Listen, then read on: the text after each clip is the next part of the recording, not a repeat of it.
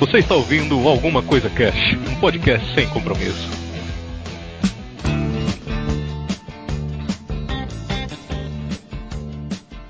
Olá, senhoras e senhores. Aqui é o Febrini e escreva por amor, cara. Porque se você escrever por dinheiro, você tá na roça.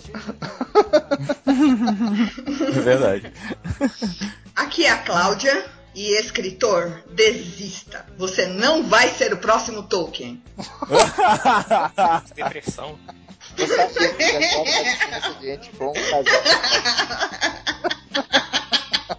Aqui é Carlos Mofatti e eu odeio a burocracia. Aqui é o Arieira e eu também sou uma cobaia do Singularidade. Ó, Ó. ó. Como é que você tá aqui com a gente agora, então? É verdade, Igor. Sério, sério. Ele fugiu do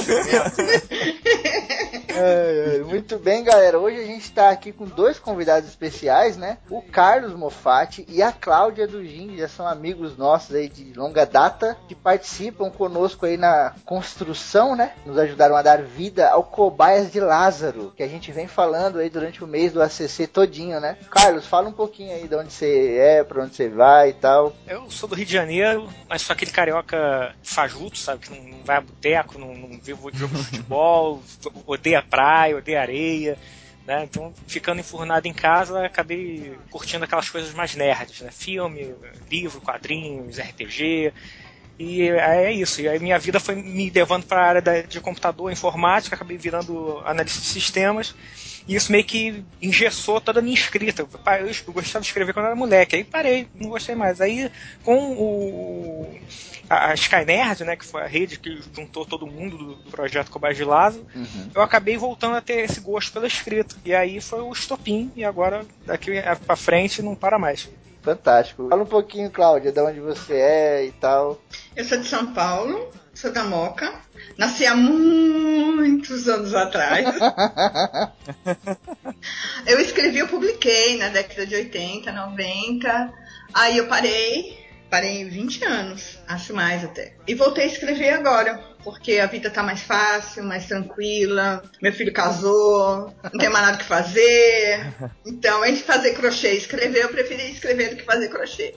Já lancei já tenho um livro publicado, tem outro livro saindo agora o mês que vem, que é o Piratas, pela editora Catavento. Fala o Tenho- nome, Cláudia, do que tá publicado. É um publicado é o Caminho do Príncipe. E o vai sair agora o mês que vem o Piratas pela Catavento.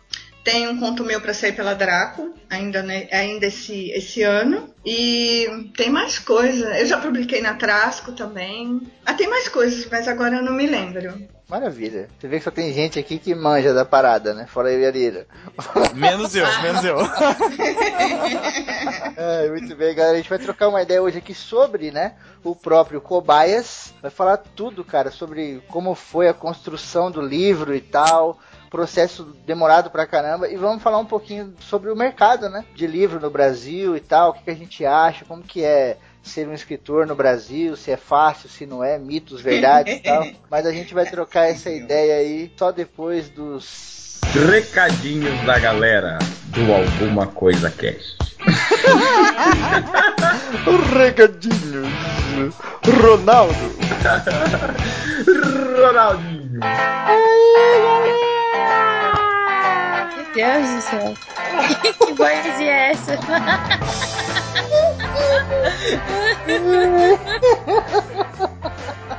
Ai, muito bem, chegamos aqui à leitura de recadinhos da galera do nosso programa de Gandalf Kennedy. É, pam, pam, pam, pam, pam. Não, é. Essa é a música do Padu, mas é Senhor dos Anéis, então é legal. Tá valendo, tá valendo.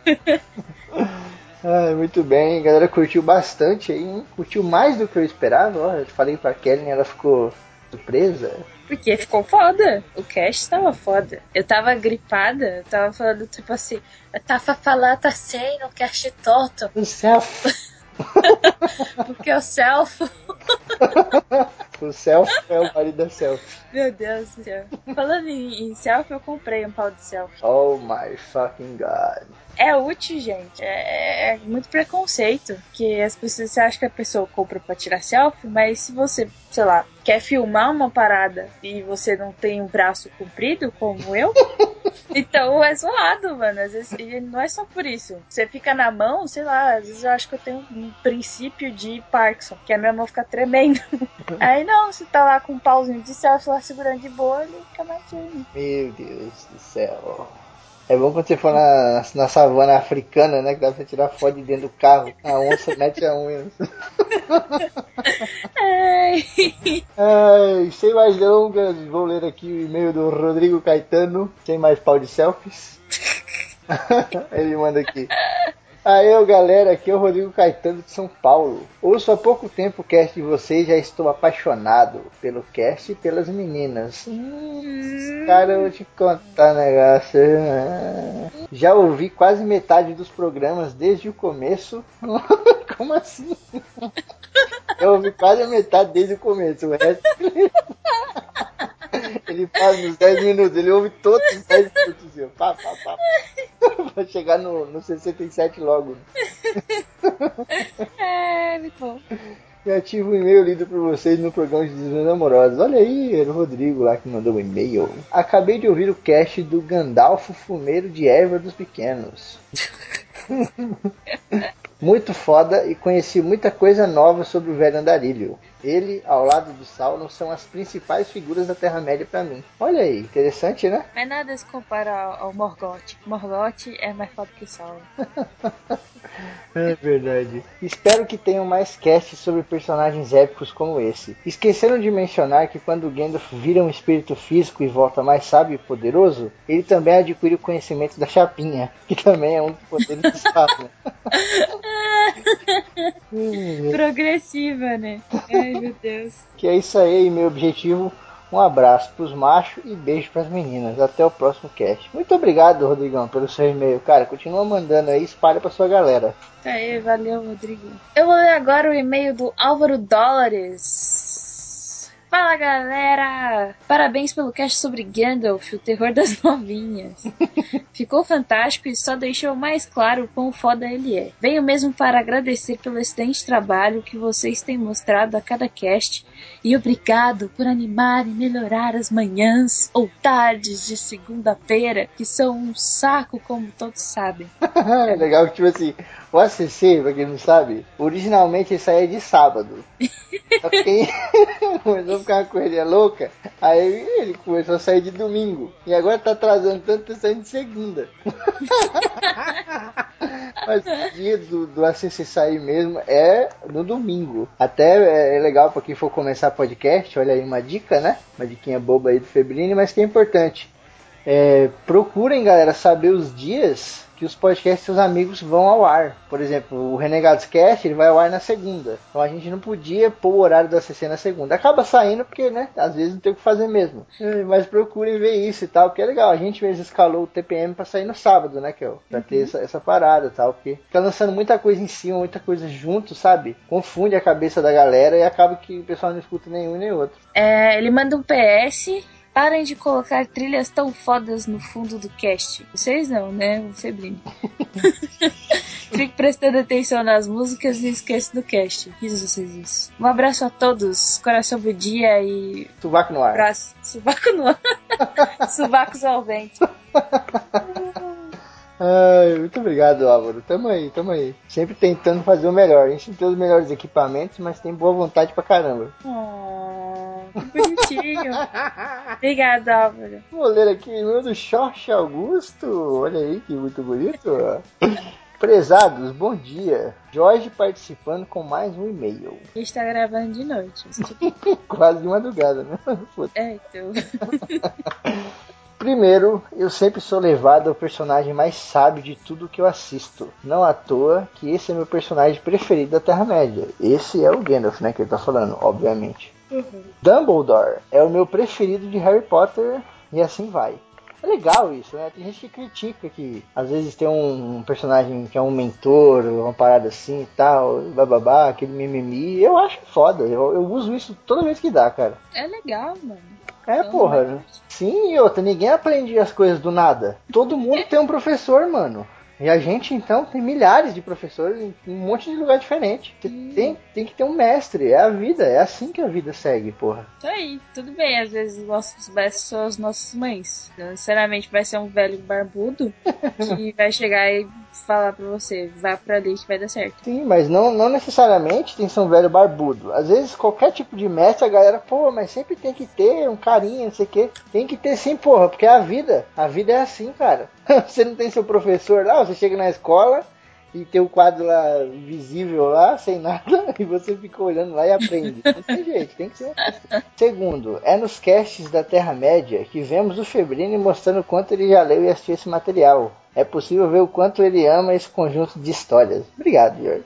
Tá ok! Sem contar o tabu de ele falar de Tolkien em cada um dos episódios do ACC. Mas não é esse o caso, né? Resumindo, o cast ficou muito foda. Parabéns a todos vocês e Febrini. Precisamos conversar sobre biblioteca de áudio. Como você consegue músicas tão fodas? Então, né? Existe um negócio que chama Google. Você joga assim.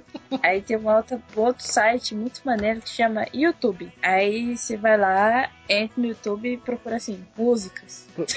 Acabou com todo o trabalho do editor, né? O cara procurar a cultura relacionada da música, etc. Não, foda-se. Mas aqui um cast sobre a Guerra das Rosas. Deixa eu editar com funk aqui, porque eu gosto. o Jorge termina aqui, abraça vocês só pra dizer alguma coisa. Jorge, obrigado pelo seu e-mail, cara. O Jorge tá sempre participando. Um forte abraço pra você e cuida da macaca, mano. Obrigada, Jorge. Participando, mandando e-mails pra gente. Galera, a gente tem alguns recadinhos pra dar pra vocês. Na verdade, um recadinho, né? E a promoção dos livros. Livros, livros! Ah, Eu participei do Meia Lua Cast, do nosso querido André, né? André Bach, nosso amigo, ele já participou do ACC, num cast sobre testes em animais. Hum, polêmico, hein? Amigos. Menos. E foi bem na época que o bicho tava pegando, né? Que eu passei Eagle pra todo lado. Eu gravei lá um programa com eles. A gente falou sobre jogos de corrida. Falamos de todos os tipos de jogos de corrida, desde os mais clássicos lá do Enduro, passando sobre Super Hang-On, sabe? É, Rod Hash, um monte de jogo, cara. Falando dos jogos de tag team, né? Que é tipo Mario Kart, Crash. Sabe aquele Crash do carrinho, que é? É o melhor jogo de corrida de todos os tempos. Era muito bom, mano. Você saia correndo, eu ficava, às vezes eu ficava só tipo uns 10 minutos só correndo ali na, na, naquela parte de selecionar a pista, sabe? Uhum. Você entrar na corrida mesmo, eu ficava só ali de boa dirigindo, pá, não sei. Era da hora, mano, era foda. A gente trocou uma ideia lá. Ah, e até me estender aqui o que eu falei lá. Olha aí que interessante. Você que ouvir os dois podcasts pra entender. Mas é que eu ia falar lá, acabei esquecendo. Mas esses jogos de corrida, eles foram tão importantes que hoje, dentro de outros jogos, eles são um elemento físico ali muito, sabe, necessário. Por exemplo, hoje você tem um GTA e lá no GTA tem muita corrida, né? Tem muito negócio de pega um carro aqui, vai até lá, sabe? Pega um carro lá, vai para outro lugar, não sei o que. Então os jogos de corrida eles influenciaram pra caramba, até mesmo nesses jogos que vocês às vezes. Ah, eu não gosto de jogo de corrida. Aí vai jogar GTA. Porra, mano. Caraca. GTA é isso, mano. É você pegar carro. Se você joga GTA pra ficar andando pela cidade fazendo Cooper, é, me desculpe. você está errado. Exato. E nem só GTA, qualquer outro tipo de jogo que você é, coordene alguma, alguma coisa assim, sabe? Algum veículo, né? Não sei como dizer. O próprio cavalo também, né? Pra quem joga Assassin's Creed aí, vocês vão estar ganhando um livro nesse programa, olha aí. Spoiler da promoção. Você tem lá, né, cara, o cavalo que você guia pra um lado e pro outro e tal. Todos os tipos de mecânica, até de nave, né, cara? Veio tudo desses jogos de corrida, cara, antigões aí. São importantes pra caramba, cara. Escutem lá, tem link aí no post. Foi muito foda gravar com os caras. Sim. Querem livros? Ai, meu Deus. Ai, meu Deus! Livros. livros, tá chovendo livros aqui em casa. ó. É. Eu queria dizer que eu quero, eu quero ler ah, os livros, só que eles são plástico. Alguns estão no plástico e eu tenho dó de abrir. Que eu Ah, ah. quero deixar esta emoção, esse sentimento de alegria de você pegar o plastiquinho assim e vir assim, passar com o estilete assim, tirar o plástico. Rasgar o livro? Não. o cara é a mão, bate errado. É, corta o pulso, né? Como Fica tudo baixado nisso aí. Ai, ai, muito bem, chegamos aqui à nossa querida promoção do mês do livro do ACC. Eu, eu fui tossir, a malandragem? E aí eu ri mesmo Você tempo. ri. Parece um velho morrendo de tuberculose. É, muito bem, galera. Nesse programa vocês vão ganhar quatro livros lindos, cara. Maravilha, cara. Eu queria todos pra mim. Porra, vocês terão nesse programa 1984, olha aí. 1984 livros? Oh, meu Deus! Nossa senhora, a maior promoção da Terra. Ai, isso não tem de livro, né? Livro foda que a gente já falou muito dele naquele cast de distopias, né? A gente trocou uma ideia foda lá, falamos dele também. Vocês vão ter um livro do Assassin's Creed, olha aí, fantástico. Pra quem nunca leu, putz, é muito louco, cara, você mergulhar um pouco mais na história, saber de coisas que você não, não ficou sabendo durante o jogo. Vocês vão ter Clube da Luta! Puta que pariu! Pode falar, mano. Tá falando? Ai.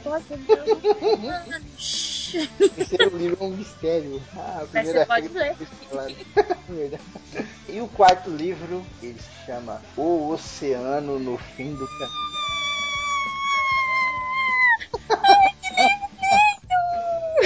Tati está chorando na casa dela agora. É.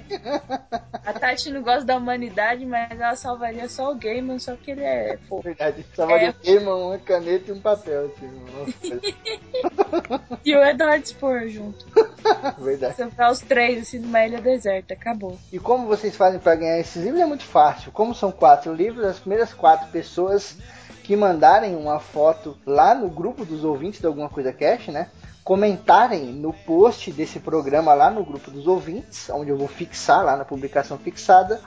Vocês vão comentar ali com uma foto e essa foto tem que ser bem específica. Como essa foto tem que ser? Vocês têm que estar tomando um murro na cara. Nossa, meu Deus do céu.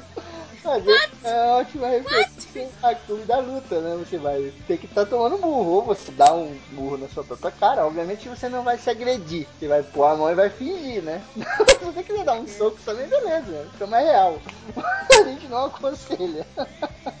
Então, tirem essa foto, tomando um soco na cara, ou vocês mesmos fazendo com a própria mão, ou peçam para outra pessoa fazer. Aí vai da criatividade de vocês, como foi aquele do ACC, né? Que a galera usou a criatividade, a Roberta mesmo mandou escrito, assim, legal. A Júlia, fantástico, aquela foto que ela mandou sem comentários.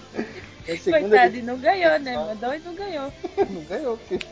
Então corre lá, galera. As quatro primeiras pessoas que comentarem lá no post do ouvintes, né? Que é o grupo, lá no post desse programa, vai levar esses livros em ordem de primeiro, segundo, terceiro e quarto, 1984, Assassin's Creed, Clube da Luta e o Oceano no Fim do Caminho. Muito bem, chega de loucura. Vamos agora pro nosso cast do Cobaias de Lázaro. Quer coisa mais louca do que você ser uma cobaia? Olha aí! E o que são as cobaias de Lázaro? Olha aí. Essa que é a grande pergunta, né? O que é o cobaias de Lázaro? Quem já Agora sabe. Exatamente. Não, agora você não sabe não. Tem que comprar isso pra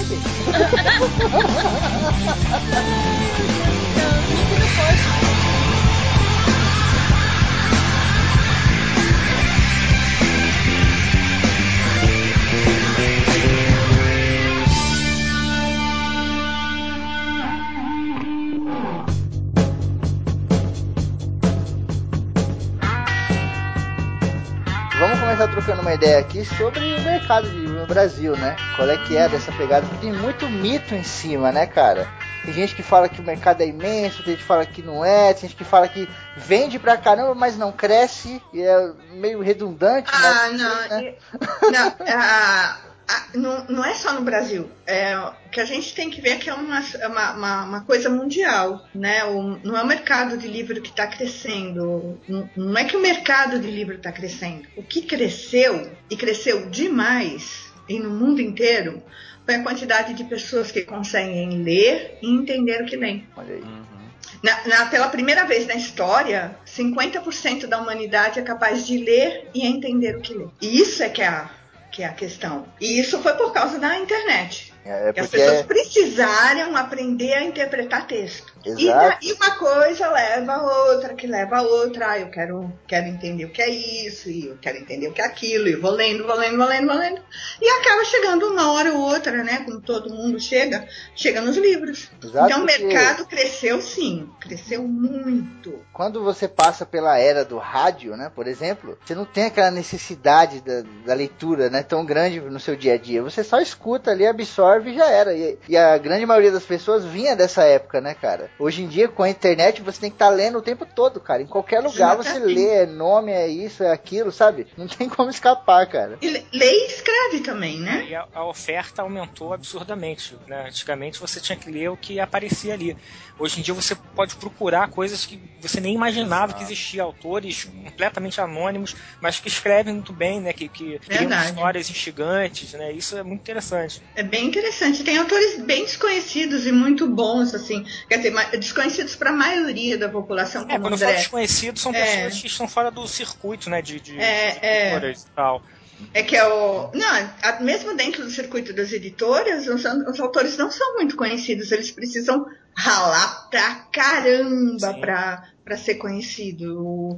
Ah, você vê autoras já que estão há muito tempo no mercado, como a própria Ana, né, que fez o. que trabalhou com a gente, ela escreve acho que desde 89, e só agora ela conseguiu alguma. alguma. ah, alguma fama com os livros dela, assim, faz uns anos, de uns anos pra cá, não sei se é 89 ou 99, eu não, não, não sei bem, eu precisava ter pesquisado melhor o perfil dela.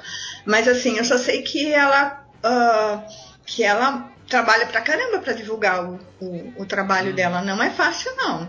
Mesmo autores que já têm uma editora, que não, é, não são independentes, como o André Bianco, o, o, o Eduardo Cassi, que é um excelente autor, eles têm que batalhar bastante. Não é fácil, não. É porque tem, tem até aquela galera que acha que a barra pesada é escrever e tal, não sei o que. Consegui uma editora, tô livre, né? Não é assim não, Não. cara. Calma, que você vai ter que ralar ainda muito, meu irmão. Muito, Sim, muito, muito, muito, muito. Você vê até hoje, é, a gente tem exemplos aí mais novos, né? O Rafael Dracon, por exemplo, foi um Uhum. cara que do nada o cara, pum, estourou assim, né? Ninguém conhecia no, no mês, no outro mês, todo mundo conhecia o cara. E aí tinha gente até que falava que o cara era de fora, né? O Rafael Dracon, internacional, chega ao Brasil, nada a ver, o cara é brasileiro. Não, Mas ele é só. pra caramba, cara. Ele, ele, putz, ele fez um corre monstruoso. Ele contou a história dele no Nerdcast, eu ouvi, eu fiquei, falei, caraca, meu, o cara realmente correu É. atrás. Ele correu atrás. Ele é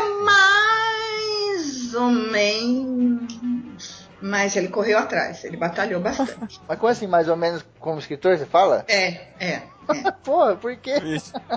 Ah, Polêmica. não, polêmica, polêmica, polêmica, polêmica. Ah, tem ouvinte agora que já tá É, botando o nome da é- rádio no fundo. Ah, sim, sim, sim, mas é, é polêmico mesmo. Eu acho ele um escritor mediano, né? Se eu fosse comparar ele com o próprio André Bianco, eu é, realmente. hum, Mas a né? questão que pega mais acho que é a parada É. correr, entendeu? Você tem que correr atrás. É, ele, ele, ele é uma, como é que se diz? O, o Rafael Dracon, ele se vende. E essa é a, maior quali, a melhor qualidade dele. Ele é um cara que se vende. E isso é, isso é legal. Eu não sei fazer isso. É, Eu vi uma entrevista uma vez da Thalita Rebouças também, e ela contava no começo, assim, que ela ia de livraria em livraria levando o livro dela, sabe? Uma correria muito grande pra ela. Assim que ela começou a escrever e ter os meus livros publicados, né? Que foi uma correria muito grande também, né? Hoje ela já é totalmente conhecida, né? E tudo que ela, que ela publica vende a rodo, né? Mas no começo, assim, é bem legal as histórias dela, né? Exato, cara. E aquele negócio, né? Você pega todos os autores, cada um teve uma história completamente diferente da outra, né? Tem gente que já tem um, um quê ali a mais de divulgar a própria imagem, como a Cláudia falou do Rafael. É. Tem gente que já vai mais na escrita, você às vezes nem conhece o cara, o cara não tá inserido no, no Facebook nem nada. Tem gente que é gente da gente, né? O próprio André Bianco, É. o cara era trabalhador comum aí, cara. Foi mandado É. embora, pegou a grana, foi lá e publicou um monte Publicou de livro e saiu um nas, monte nas de livro. É verdade, é verdade. A parada é que é a seguinte, voltando aqui pro mercado de livros, Uhum. aqui no Brasil, cara, o livro ele é acessível. Quem falar que o livro não é acessível, tá falando do livro didático, né? Aí já é outra pegada, que é caro pra cacete mesmo e não tem o que fazer, né? Você vai comprar um livro lá de, de veterinária, você paga 700 reais.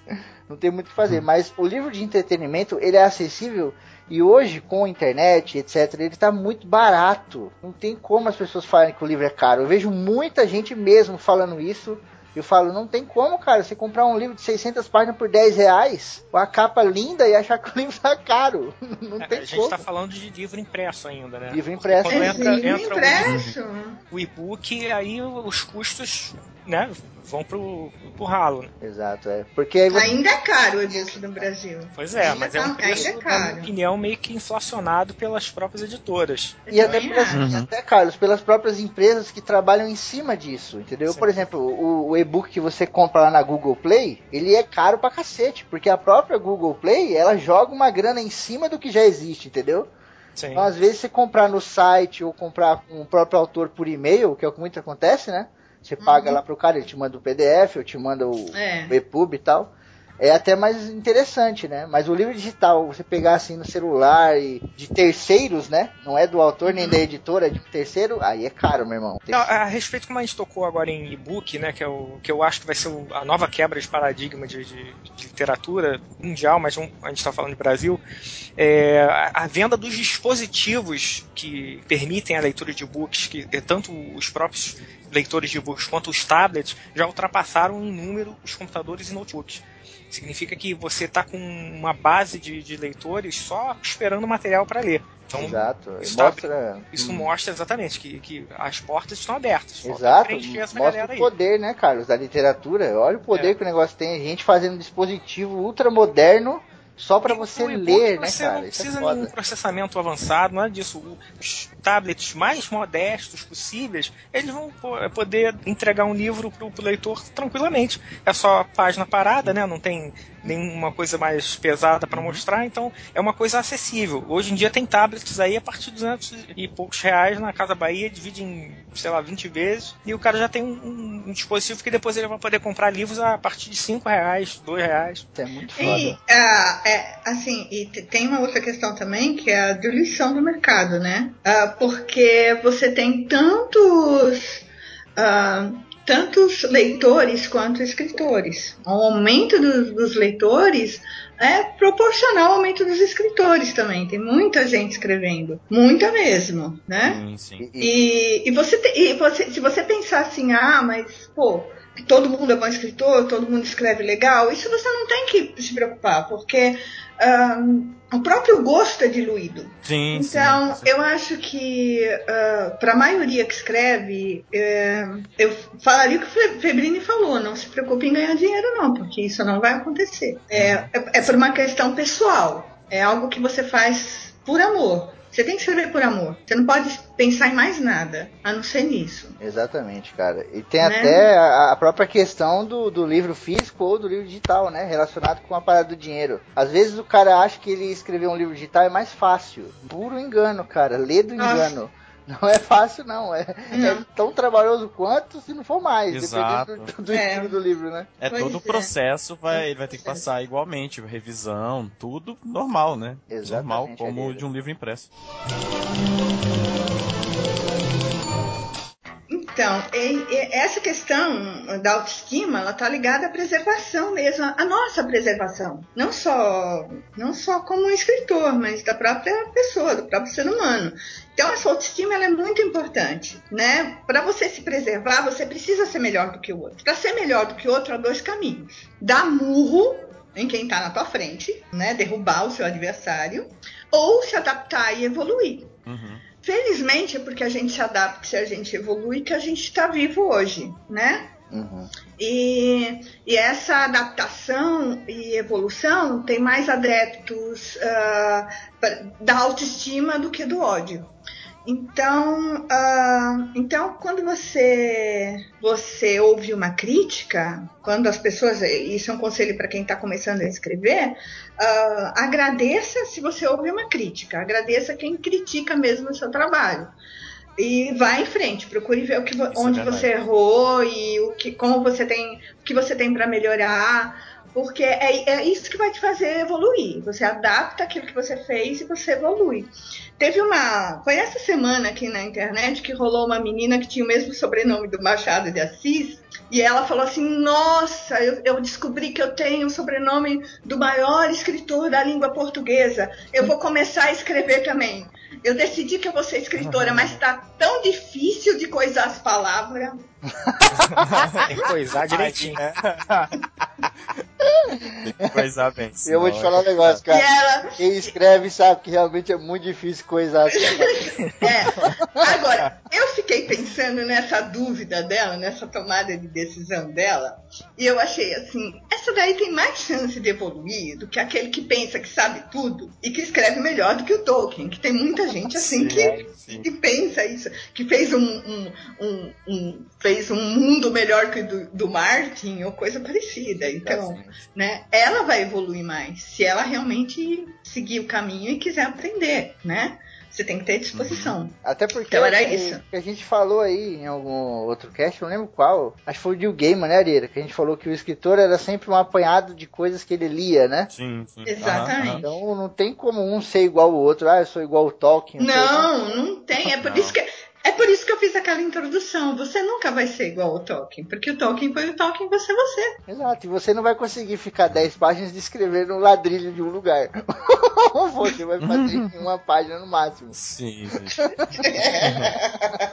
e uma coisa que a Cláudia falou das críticas aí é interessante porque, assim, quando você começa a escrever, você mostra pros amigos, ninguém fala nada de. Às vezes eles acham alguma coisa que não tá legal, mas é difícil alguém que fala, né? E é bom quando um amigo seu fala: olha, isso aqui não tá legal, não. Isso aqui eu não entendi nada, isso aqui não faz sentido, isso tá incoerente, É sabe? esse tipo de cara que você tem que agarrar e falar assim, meu amigo, vou te mandar tudo que eu Exato. escrever, porque você vai ser o meu revisor. Exatamente, cara. Exato. E, e tem um- uma outra pegada também que você também não pode cair na- nessa armadilha, que é a armadilha do falso editor. Tem muita gente, assim como o cara que escreve, ele acha que ele é o fodão na escrita, né? Tem muito cara que lê e ele acha que ele é o fodão na leitura. Ele acha que ele é o pá na edição. E às vezes o cara nem é tudo isso. Se você pega o seu conto e manda para várias pessoas revisarem, e sei lá, dessas várias aí, algumas apontaram acertos semelhantes. E uma só apontou que esse acerto é um erro, tá ligado? Então às vezes você tem que tomar cuidado. Dá uma lida, tudo de novo, sabe? Ver qual é que é. Você fala, pô, como é que tá aqui? Será que realmente, né? Esse cara que falou que tá, que tá errado, será que ele tá errado mesmo? E os outros estão todos. Ele tá certo, aliás, e os outros estão todos errados. Então tem que tomar cuidado. É, a parada de edição, cara, ela é muito cuidadosa. Eu acho até que a edição você tem que tomar mais cuidado do que quando você tá escrevendo. Porque quando você escreve, é muito coração, é muita imaginação, sabe? Quando você vem na edição, aí é mais a lógica, cara. É o raciocínio, sabe? É o cuidado, a atenção. Que se você não editar direito, pode ser a coisa mais linda do mundo. Fica um lixo, cara. É verdade, é verdade. O, o ideal mesmo, para quem está começando a escrever, é procurar ajuda profissional. Um leitor crítico, uma profissional. Aquele, aquele que faz a- co- como profissão. Que aí ele tem todo um embasamento para te falar: olha, isso é assim mesmo. Agora, tira os adjetivos, que tem adjetivo demais aí nessa, nesse, nesse parágrafo, né? O parágrafo tem, tem 50 palavras, 48 são adjetivos, então fica, fica difícil. E também, além de ler autores que vão te inspirar e tudo, ler a teoria, né, da estrutura literária. É. Tudo isso é importante. Tem muito curso online também grátis aí, assim. Isso é importante você estudar também, né? É, tem aquela, aquele blog do Homos Literatus, aquele blog Sim. é sensacional, ele dá Sim. muitas dicas de leitura para quem te- quer se aperfeiçoar, né?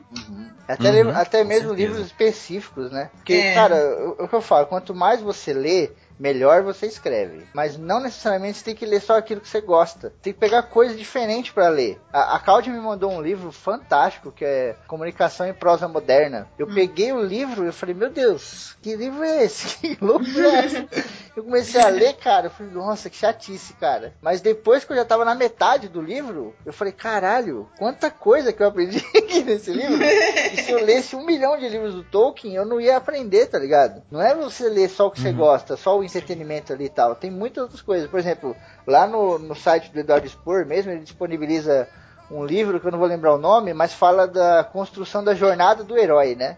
que é uma coisa que ele próprio fala muito. E cara, eu fui ler, o livro é meio chatinho, mas putz, é, é fantástico, você aprende várias coisas. Eu falei até poreira, né? Tem uma parada lá que fala, descreva o seu personagem. Aí você começa a descrever, tem o olho preto, cabelo assim, não, descreva o seu personagem sem falar nada sobre a aparência dele. É, exatamente. E, e são coisas uhum. assim que você aprende lendo essas outras coisas que você não leria normalmente, né? Então não se prenda Sim. muito no que você gosta, não, cara. Eu é, tem que... que ler um pouquinho de teoria também. O cara ser um bom escritor, eu acho que existe uma balança da parte técnica e da parte criativa. Você tem que estar sempre uhum. com aquilo ali equilibrado, porque não adianta o cara ter uma técnica absurda e não ser criativo, né? Criar uma história sem pé nem cabeça ou, ou que não desperta. Ou chata é, o interesse, e vice-versa, né? Às vezes o cara é muito criativo e teve uma ideia genial, uma história de explodir cabeça, mas escreve tudo errado, né? Quando a gente estava falando ainda há pouco, muito adjetivo, ou então, assim, então fulano fez isso, então fulano aí fez aquilo, né?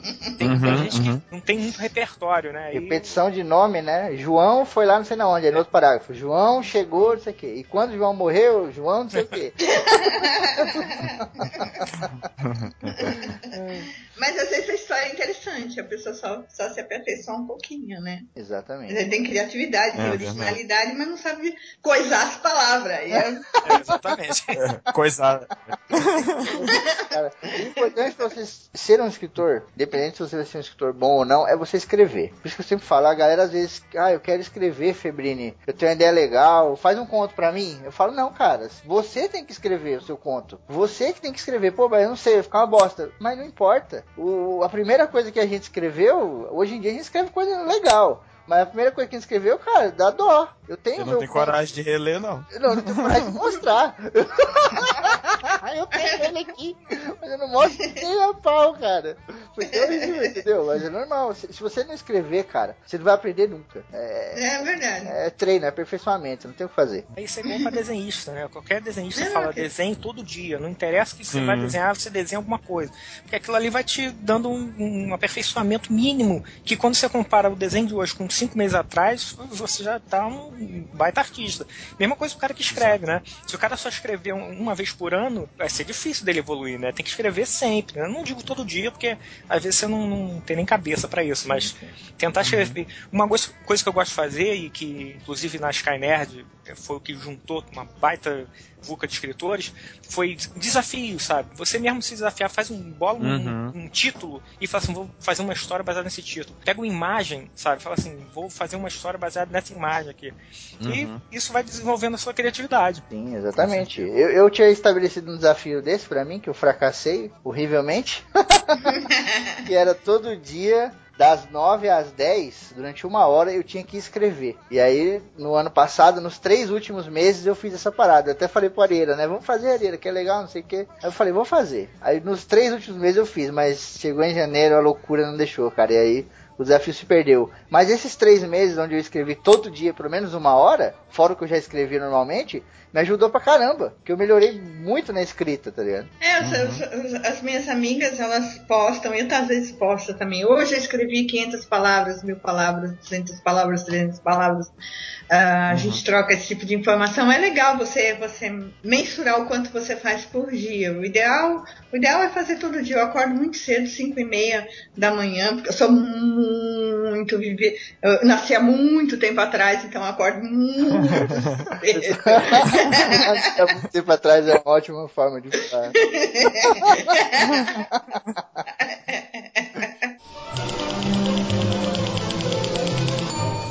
Bom, então vamos explicar aqui o projeto do Cobaias de Lázaro, como surgiu, né? De onde veio essa, essa ideia. Eu acho que quem pode falar melhor disso até é a Cláudia, né? Que foi quem convidou todo mundo para participar, né? No princípio. Pois é, todo mundo. Assim, na, na, verdade, a gente, a gente tinha um grupo de escritores. É, a gente formou um grupo de escritores por causa de um curso que todo mundo que, que postaram na Sky Nerd. Então era um curso uhum. em inglês na universidade lá fora para escritores iniciantes, né? E vamos fazer o curso? Vamos, mas como é que a gente vai se, uh, se, se encontrar? Vamos montar um grupo no, no Facebook e vamos se encontrar lá. E calhou desse, desse, desse grupo ter sido montado um pouquinho antes da Skynerd chegar no fim. Tipo, uns três meses antes, né? de Uhum, foi, foi terminar próximo. é, de terminar a Skynet. E aí todo mundo acabou ficando por lá mesmo. Quem escrevia na Skynet ficou por lá. O pessoal foi entrando. Hoje tem, tem ah, outras pessoas também. Tem, tem escritores mesmo que já publicaram livros. Tem bastante escritores, não assim famosos, mas que tem livros pu- publicados em, em editoras. E a gente posta muita coisa para isso mesmo. Aí quando chegou, foi acho que a, a- abril ah, do ano passado, para isso mesmo ficou bom, né? A gente posta artigos para escritores, os nossos próprios trabalhos, a gente dá pitaco no trabalho um do outro, a gente às vezes lê o trabalho do outro, às vezes a gente não lê, deixa passar. Ah, em abril, o Vitor Bertazzo sugeriu que a gente fizesse um livro de contos, né, do grupo. É, eu, eu trabalhei em indústria, trabalhei é, gerenciando grupos, trabalhei em empresas de serviços também. Eu falei assim, gente, a gente trabalha com grupo e é complicado, né? Se a gente abrir para todo mundo, vai. Pode falar palavrão? Porra! Sim. Porra, caralho, claro! Cara, boa resposta, boa resposta. Então, é só um palavrãozinho. Ah, se a gente abrir para todo mundo, vai dar merda. Porque a gente não conhece as pessoas, é um projeto que a gente vai bancar, inclusive financeiramente, né? Vai ter custo isso. Então eu peguei e chamei algumas pessoas, as que escreviam mais, que estavam, eram mais participati- participativas, para conversar. Ó, quem quer fazer, quem não quer, quem quer participar. Então a gente montou um grupo de 16 pessoas. 15 para os contos e uma para as observações, né, que foi uma ideia chupada dos jornais inseridos no Watchmen do Alan Moore. Uhum. Mas só que não- eu não falei isso para ninguém, então todo mundo ficava querendo saber o que, que eu ia fazer com aquelas observações. Agora. Era o mistério. É, agora caiu a máscara. Ah, ah, também como eu sabia que esse negócio de fazer um conto só ia dar merda, porque neguinho adora desistir das coisas, né? É quase compulsivo apertar o botão do pânico na hora de criar com algum objetivo, né? Então, a pessoa aperta e se, se ejeta, né? Aperta o botão e se ejeta do projeto, né? Então, então eu falei assim, vamos dar, distribuir dois contos para cada um. Então, na verdade, a gente tinha o projeto todo, se todo mundo tivesse ficado até o fim, ia dar 30 contos. Porque cada pessoa ia fazer dois contos, aleatoriamente. Todo mundo faz dois contos e depois a gente vê como, como divide. E ia ter três contos desses, desses 15 contos que seriam projeto total, que seriam escritos eh, depois, posteriormente. Que a gente ia alinhavar a história numa coisa só, né? Também ninguém entendeu como ia ser feita, mas deu certo. Nem eu entendi isso, eu não Ninguém mesmo, né? Ninguém Nem- tinha a nem mínima eu. ideia de como ia acontecer. Mas o Cobaias, cara, ele, ele é um livro, não vou dizer abençoado, que leva muito pra religião, mas ele é um livro que tem uma sorte monstruosa. Porque até É o antes, famoso. Tinha tudo pra dar errado, deu certo, né? porque até antes do- da gente formar o grupo, né, de fato, de acontecer tudo isso que a Cláudia falou, a gente já tinha meio que o grupo formado indiretamente, lá na Sky Nerd. É Porque verdade. a gente ali era meio que uma panela, né? Curtia a parada do outro, todo mundo lia aquilo, eu lia as coisas da Cláudia, lia coisas do Areia, eles liam os meus contos, lia a coisa do, do Carlos. Então, mesmo antes da gente montar, a parada já tava ali. A gente conheceu o Suki, o Suki tinha os desafios e tal, né? O Zillian também já era conhecido. Então, antes da gente montar o grupo já tinha essa parada. E quando veio isso, querendo ou não, a gente já tinha um pouco dessa parada, sabe? De conhecer um ou outro. Não que todo mundo se ame, isso é impossível. Mas a gente já conhecia um pouco, né? Pô, lá, aquele ali, o Febrini. Pô, o Febrini não tem muita papa na língua. Já vem, já fala merda logo e aí é perigoso. o Arieira. O Arieira já é mais organizado, não sei o quê. A Cláudia. A Cláudia gosta de, de puxar pra ela a responsabilidade, sabe? É, Querendo ou não, a gente já conhecia um pouco das pessoas ali. Isso aí ajudou pra caramba. é verdade. A gente, a gente já era amigo, né? A amizade ajudou a gente, né? Exatamente. E o pior é que a gente não determinou nada, né? A gente não falou assim, vamos escrever sobre isso, vamos escrever sobre aquilo, vamos fazer fantasia, vamos fazer sci-fi. Não falamos nada. Foi totalmente livre, né? Escreva o Livre. conto que você quiser, na Quiser. temática que quiser. Só tinha o Isso. limite de palavras e que o conto É. fosse em primeira pessoa, né? Só isso que a gente. Só, só isso. E esse é o personagem mais fantástico do livro, né? que é uma coisa inusitada, né, cara? Cada um ali na sua, né? Sem que outros interferissem, porque geralmente É. quando tem trabalho assim a quatro mãos, a seis mãos, é muito um mexendo no conto do outro, né? E com a Uhum. gente não, né, cara? Teve uma liberdade muito legal. É, e a gente. Não, a gente foi- pode Não, foi falar, legal, fala, mas deu um trabalho pra juntar isso depois. Meu falar É que depois a gente fala disso, que a gente, assim, a gente tinha um. O Rodrigo Van Camp, ele é o editor da Drasco, que me cobra até hoje não ter sido chamado para fazer parte do grupo, né? Que ele era, fazia parte da Sky Nerd. E a gente, na verdade, não foi uma coisa assim, tipo assim, vamos escrever uns contos e botar, não. A gente fez um planejamento. Nós Sim, planejamos tudo. Nós fizemos um planejamento antes de liberar para as pessoas fazerem. Foi tudo planejado. Tinha, tinha cronograma, tinha quando que era para entregar, tinha quanto que, eh, como é que a gente ia fazer. eh, nós orçamos revisão, copy desk, chamamos, chamamos a Ana Lucia Meres para fazer um, o- a revisão e a leitura crítica, a Silboriane para fazer a capa, botamos tudo no papel, os gastos que a gente ia ter.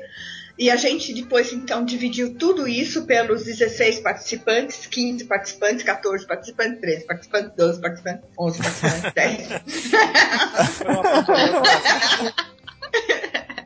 E acabou funcionando porque, como a gente tinha dois contos para cada um, e foram desistindo os outros contistas, e algumas pessoas não escreveram dois contos, e acabou que deu tudo certinho. Acabou Deu, que. Exatamente. E no final, no final funcionou.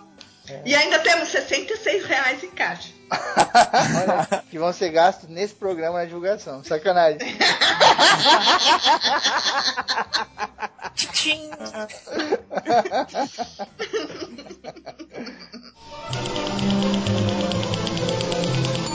toda a parte que, que- de contos ela foi ah, revista, a gente conversava com as pessoas pelo editoriali e quem fez a maior parte do trabalho de falar para os autores, olha, isso daqui não tá bom, aquilo ali tá bom e aquilo lá não ficou legal, foi o Sérgio Suzarte, foi o Zillian. É, ele, Ele é o que- tava mais. Ele que leu tudo e tava sempre né, em diálogo né, com os Sempre, autores, sim, sempre. com todos. É. Sempre, sempre. Essa parte de editoração, assim, um- o top do trabalho foi o Zillian que fez. Apesar de ter a- havido essa mágica de os contos se, se funcionarem juntos, é, ocorreu uma ediçãozinha aqui e ali pra gente meio que costurar efetivamente um conto Sim. no outro. É. Tipo assim, uma citação Uhum. Aqui, uma referência ali.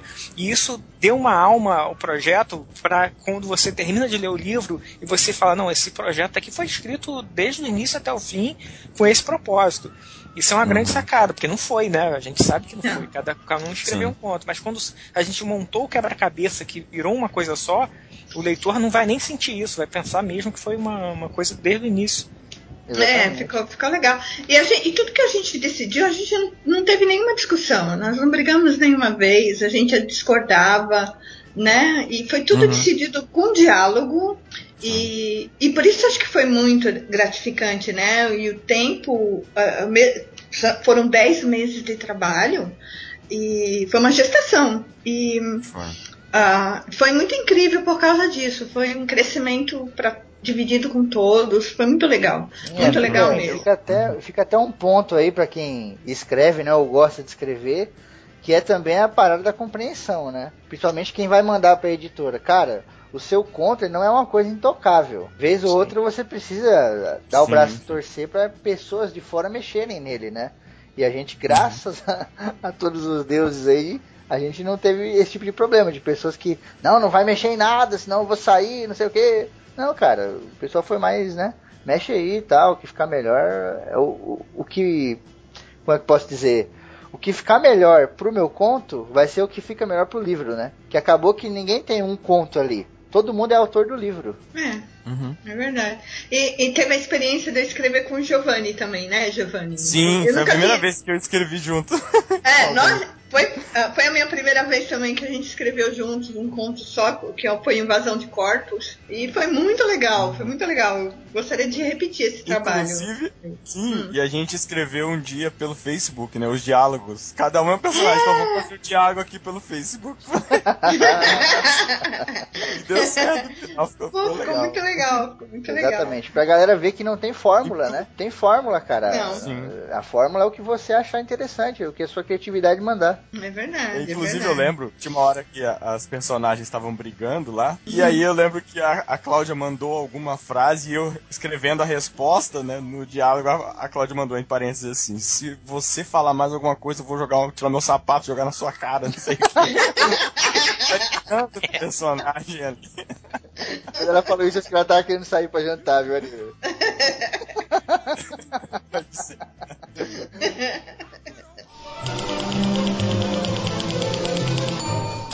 Cara, eu já recebi uma par de mensagem, várias pessoas dizendo que gostaram da capa. Que o livro atraiu também pela capa, né? Fora o que a gente já falou no ACC aqui, em outros programas. Mas o pessoal, pô, a capa é muito maneira, né? Aquela galera é o quê? É tipo Vingadores, né?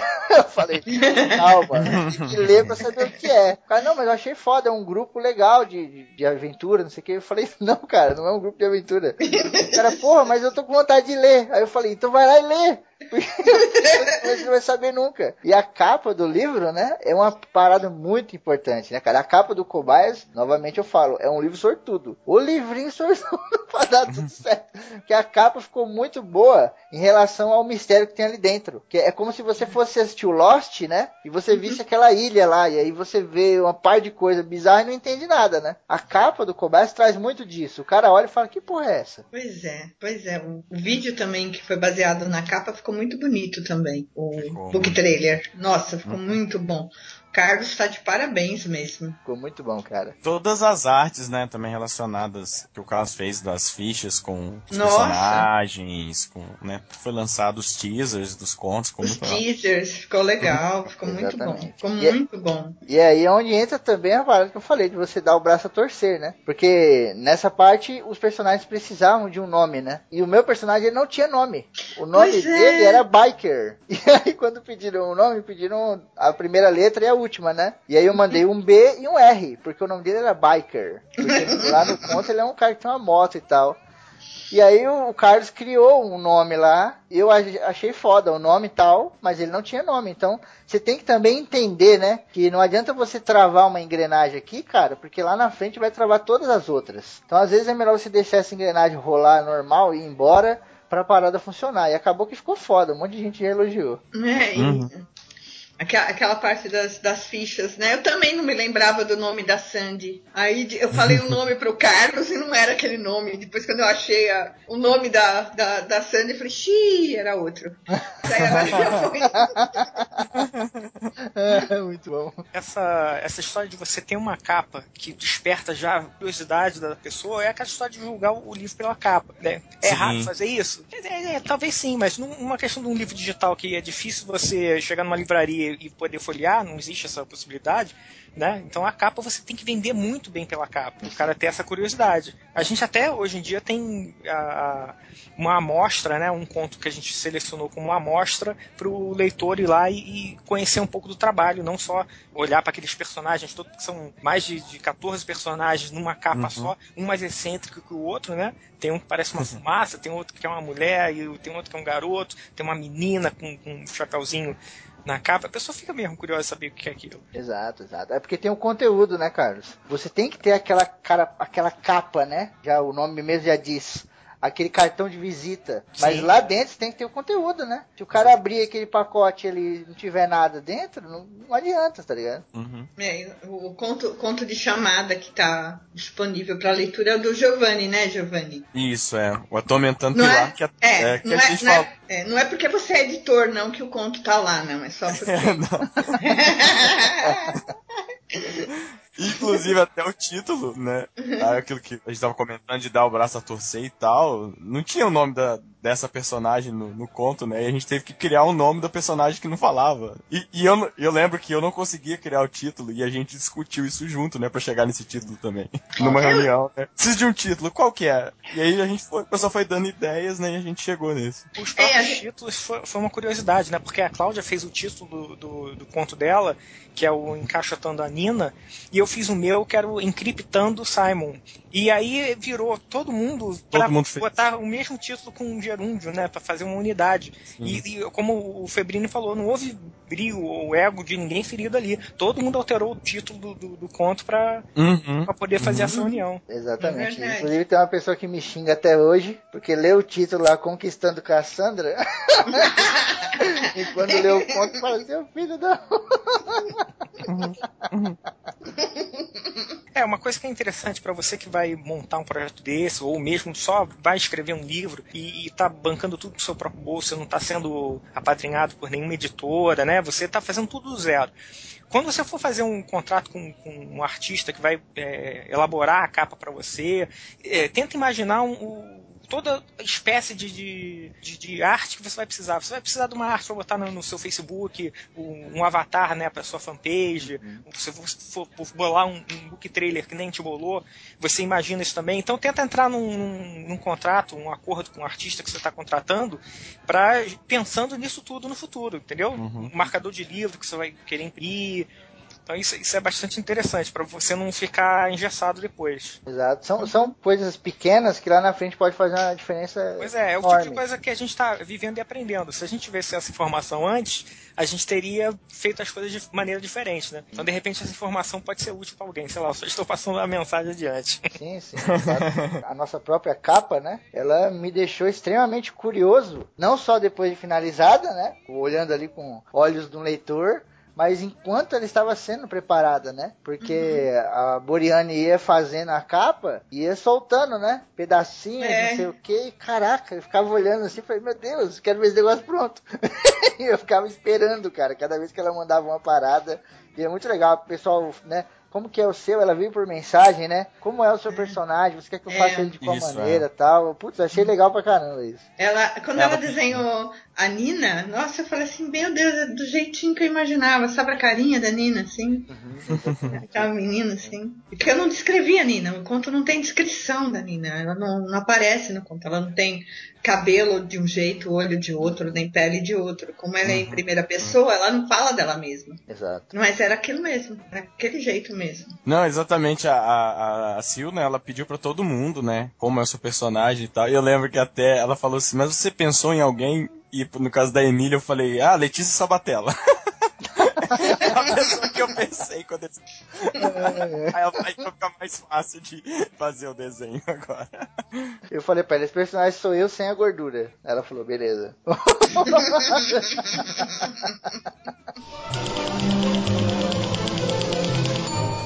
Então, a gente, a gente fez um levantamento, a gente pegou o orçamento da Sil, nós pegamos o orçamento da Ana Merit, da, da, da revisão do Copdesk, da leitura crítica, e pegamos, fizemos um orçamento assim para o registro e mais para algumas outras coisas que a gente precisava, né? Cópias.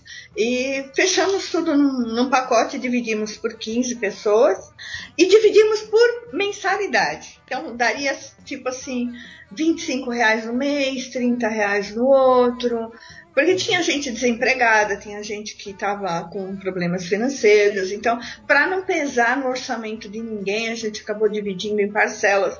Mas, e aí, no meio da coisa, foi um desistindo, o outro desistindo. Tanto que, que depois acabou sobrando para todo mundo pagar algumas partes também a mais, né? Uhum. E mas a próxima vez que a gente fizer isso, a gente não vai mais fazer assim, porque não dá certo. Cada né? vez que Muita dor de cabeça. Chorava, eu chorava porque eu sabia que ia aumentar a grana. É.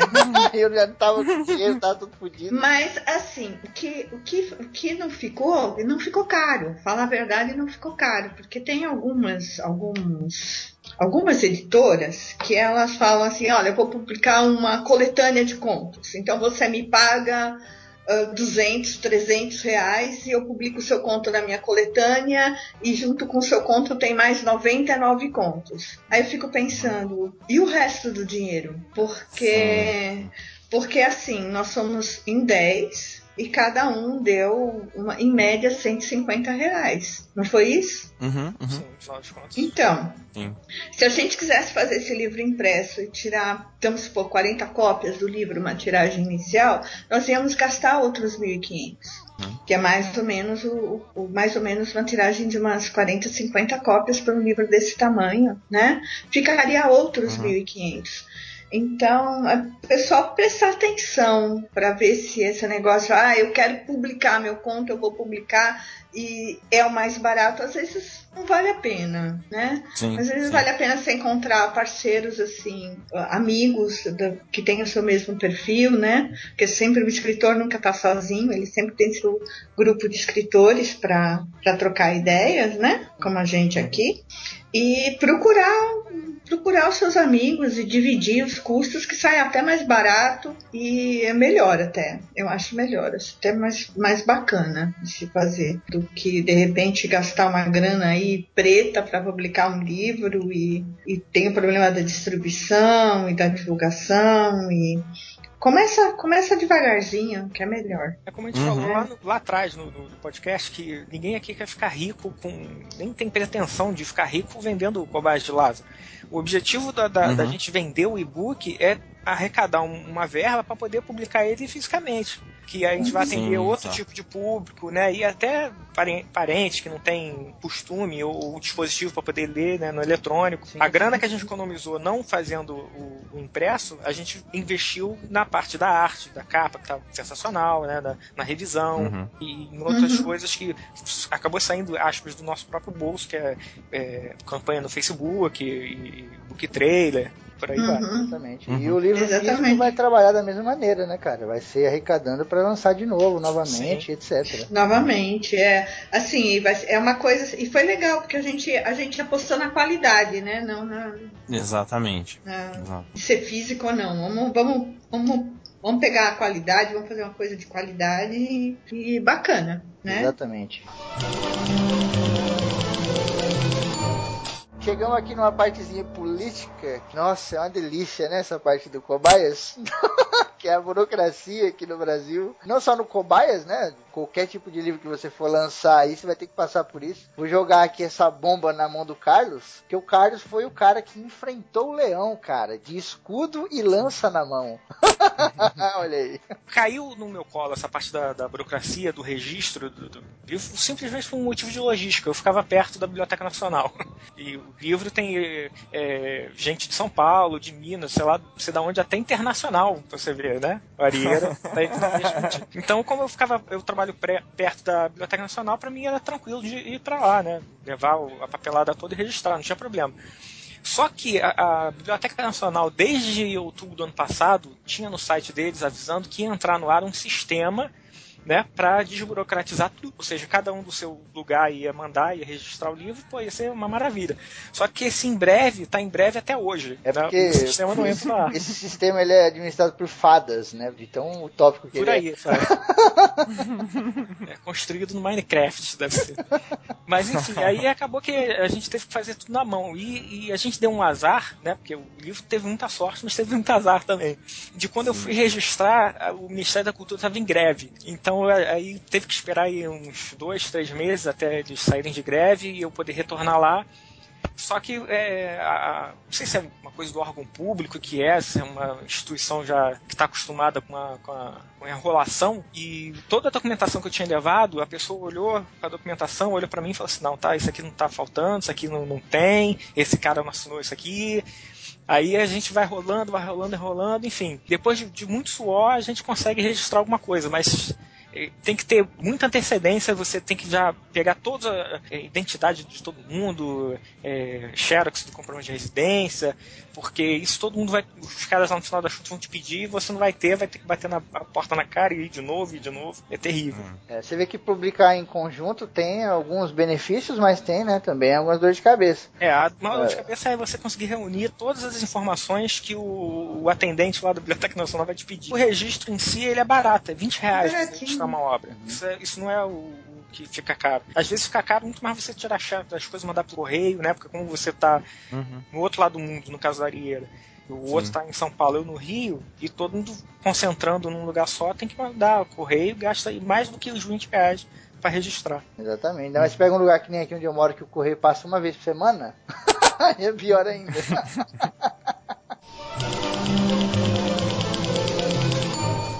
Bom, então, depois de toda essa história da, da burocracia, todo o projeto pronto, a gente chegou na, no projeto realmente ali publicado, né? Como e-book e tal. Que aí também o Carlos teve uma participação muito grande, né? Ele que, que montou todo o arquivo que foi disponibilizado, ele que, que né, disponibilizou esse arquivo nos locais onde vocês podem encontrar agora, né? que foi quem participou mais, de forma mais, mais direta né, nessa parte aí também, né? Exatamente. Ah, eu queria, queria fazer uma observação, que acho que a gente não falou isso no começo. Quando a gente fez o planejamento, a gente tinha determinado para cada, para cada pessoa que ficava mais envolvida, que a metade do grupo praticamente, uma função, né? Então quem é que ia, quem é que ia editorar, quem é que ia revisar, quem é que ia fazer o controle de contas, quem é que ia, quem é que ia cuidar do marketing, né? E, e tudo mais. A gente já tinha mais ou menos dividido. Mas acho que o marketing não. O marketing depois sobrou mesmo pro Carlos. Uhum. É, foi depois, né, a gente acabou É. até É. vendo que estratégias que a gente ia utilizar, né? Como que ia divulgar, como que seria feito. Pois é. Depois tá finalizado. Numa, numa das inúmeras reuniões que a gente teve, que a gente teve o quê? Umas, umas sete, oito reuniões, mais ou menos? Por né? aí. Até no dia 23 de dezembro. Pois é. inclusive. E é até uma varada legal aí pra quem tá querendo né, publicar o livro e tal, pro cara não se conter, cara. Divulga mesmo, taca pau nisso aí. Essa é uma parte importantíssima. Tem moleza, meu irmão. A gente vem falando aqui desde o começo. Começou a escrever até lançar o outro livro, você não vai parar mais, cara. Não pode parar. A gente aqui no ACC mesmo, a gente bolou um mês inteiro de livro, praticamente pra falar do Cobaias. A gente deu mais de 20 livros pra galera aí por causa do Cobaias, entendeu? Vocês não sabiam, né? Agora os ouvintes vão descobrir isso. É tudo uma desculpa. É. Mas é, mas é, É. exatamente. Você não pode ficar com preguiça, tá ligado? Putz, não vai dar pra divulgar, ainda mais se você for sozinho, cara. A gente aqui, graças a Deus, tem o Carlos aí, tem a Cláudia, sabe? São pessoas. Se fosse eu que morasse perto da biblioteca, eu tava fudido. Eu ia mudar de cidade só pra não ter que pegar essa burocracia toda. Porque senão não ia sair a parada. Tem que ter um, realmente, sabe? Você tem que ter vontade, tem que ter tempo. Não adianta você achar que você vai fazer em uma hora, sabe? Eu tenho uma hora disponível no dia, então eu vou fazer tudo. Não vai, cara. Você não vai conseguir. Não, na própria etapa da publicação final, né? Que você, uma coisa é você registrar na Biblioteca Nacional, outra coisa é você publicar o livro na loja para a pessoa comprar. Envolve ainda algumas burocracias que, que você vai passar. De, de arrumar número de. Por exemplo, uma curiosidade: se você quiser publicar o seu livro na Apple, você tem que ter um, um número do Seguro Social Americano. Olha igual só. como se fosse o seu CPF lá na Receita Federal Americana. E aí, para tirar esse número, você tem que ligar lá para os Estados Unidos. Não é entrar num site e preencher um formuláriozinho, não. Você liga para lá, fala inglês. Puta merda, hein? Tá pensando que é mole, rapaz? mas é, mas olha, vou te falar uma parada. Tudo isso que a gente vem falando aqui, etc., ele vai se resumir na parte da publicação, que é realmente onde você vai ter aquele, não sei nem como dizer, aquela catarse de, de ver o livro pronto, Assim, né? a hora que você entra no, no site da Amazon, você bota o título do seu livro, aperta Enter e aparece lá o seu livro na loja, é muito bacana, cara. Isso é, é uma missão cumprida, né? Puta, Dali exatamente. é- é- em diante é com o autor, é com o autor, é com o leitor. Ele que vai comprar, vai ler, vai gostar, vai comentar. A sua missão tá feita, né? Exatamente, cara. E, Inclusive pedir aí aos ouvintes que lerem o Cobaias de Lázaro, escrevam resenhas, publiquem no Scooby, espalhem aí os comentários de Exatamente, cara, vocês. Isso ajuda muito. né? Nem você eh, comprou na Amazon, dá uma estrelinha lá. Não precisa dar cinco, não. Dá é, com, com honestidade mesmo. Gostei, não gostei, mais ou menos. Mas isso, só o fato de você avaliar o trabalho, isso pra gente já é um retorno absurdo. Então, eu- baratinho, menos de um café, menos do que um café. É um expresso, é mais caro do que o mais de lado. Tem uma coisa que eu não gosto, é comercial que não fala o preço. Puta, isso me deixa puto, cara. Porque você tem que ir lá, não sei o que, não sei o que, sabe? Às vezes o cara não quer nem ir lá porque não tem o preço. Então, já vamos deixar claro aqui o preço, cara. 3 reais 2,99 você pega o seu cobaias, cara. 2,99. O ônibus que você pega pra ir trampar, acho que é mais caro do que isso. É mais caro. Então, né, Sim. pô, não custa nada contribuir. A gente tá fazendo a parada pra vocês, né? A gente quer essa grana pra gerar mais livro. Isso não é pra gente, a gente já leu o livro. A gente quer gerar pra vocês. Então, é isso que a Diana falou. Façam resenha, sabe? No Scoob e tal. Pessoal que tem blog, aí tem muita gente que tem blog, né? A Ratai aí, uma parte de ouvinte da gente. Leiam o livro, coloquem lá uma resenha, falem o que vocês acharam e tal. Se você achar ruim, não fala nada, a gente agradece. Sacanagem. Mas o importante é espalhar, gente. Se você achar ruim, fala da capa, né? Fala que a capa é linda. trailer também que tá bonito. Exatamente. Fala que a gente é gente boa. Isso, exato. Fala que a gente É. é boa. Bom, e, e lembrando aí que esse projeto Cobaia de Lázaro é do grupo que a gente né, batizou aí de singularidades e a nossa ideia é que existam outros projetos né, com outros universos totalmente diferentes, não necessariamente uma continuação ou um reboot do Cobaias, mas outros projetos assim com autores independentes e que a gente corra atrás de tudo, né? Então vem mais coisa por aí ainda, né? O pessoal pode ficar ligado. É, porque e não vai ser só a panelinha, né? A gente vai. Não, exatamente. A gente vai sair da cozinha, inclusive. Uhum, Quem tiver. Exato. A gente vai fazer um- uma espécie de apanhado geral, vamos publicar aquilo que a gente achar mais legal tal, né? Sei lá, a gente vai fazer diferente. Tá aí no post vai ter todos os links do cobaia, tudo direitinho. É só clicar lá, meu, comprar a parada. Eu tenho só uma dúvida que eu já quero esclarecer aqui ao vivo, a live. Carlos e Cláudia, vocês que manjam mais aí. Hum. É, tem como comprar pelo boleto bancário também? Hum, É difícil aí agora Não. comigo ainda. Eu não sei, cara. Essa é uma informação eu não sei. eu sei, não tem. Não, tem, tem, como, né? é só pelo cartão? É só com cartão, com depósito bancário. Então beleza. Rapidinho, Tá. ah, colocou lá. Tem erro, cara, não tem frescura. Nesse programa aqui também tem lá, né?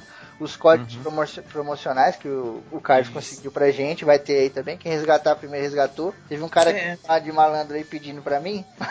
Eu falei, não dá, cara. Só tem os que estão lá no post. Quem resgatou É. É, tem e-book, que é. Quais são os formatos, Carlos? Para o pessoal ficar sabendo. A gente tá na loja da, da Amazon, que serve pro Kindle. A gente tá na, na loja da Apple, que é para iPhone, iPad, ou pro- você pode ver no Mac. E tem o pro Kobo, que no Kobo você pode baixar para qualquer plataforma, Android, próprio iPhone, enfim. Perfeito, perfeito.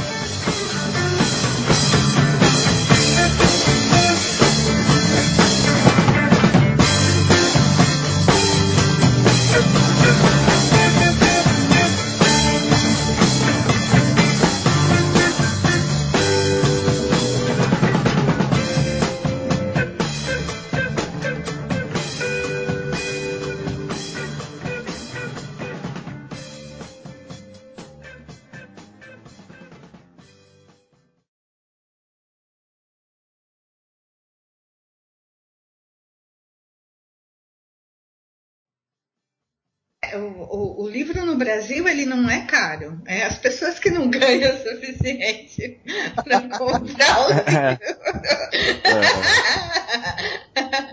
Não, mas não é mesmo. Peraí, Cláudia, é. peraí, gente. Ah. Então, tava ligado o ventilador, Cláudia? Não, tô me abanando aqui porque. Ah, é isso aí que tá fazendo barulho no microfone. Tá, eu achei que fosse até o coração de alguém que tava focando. É, tava, cara. É. tem que passar aí, calor, de... tem jeito. Não, aí depois você edita que são os meus calores. Como eu falei, eu lá de há muito tempo atrás.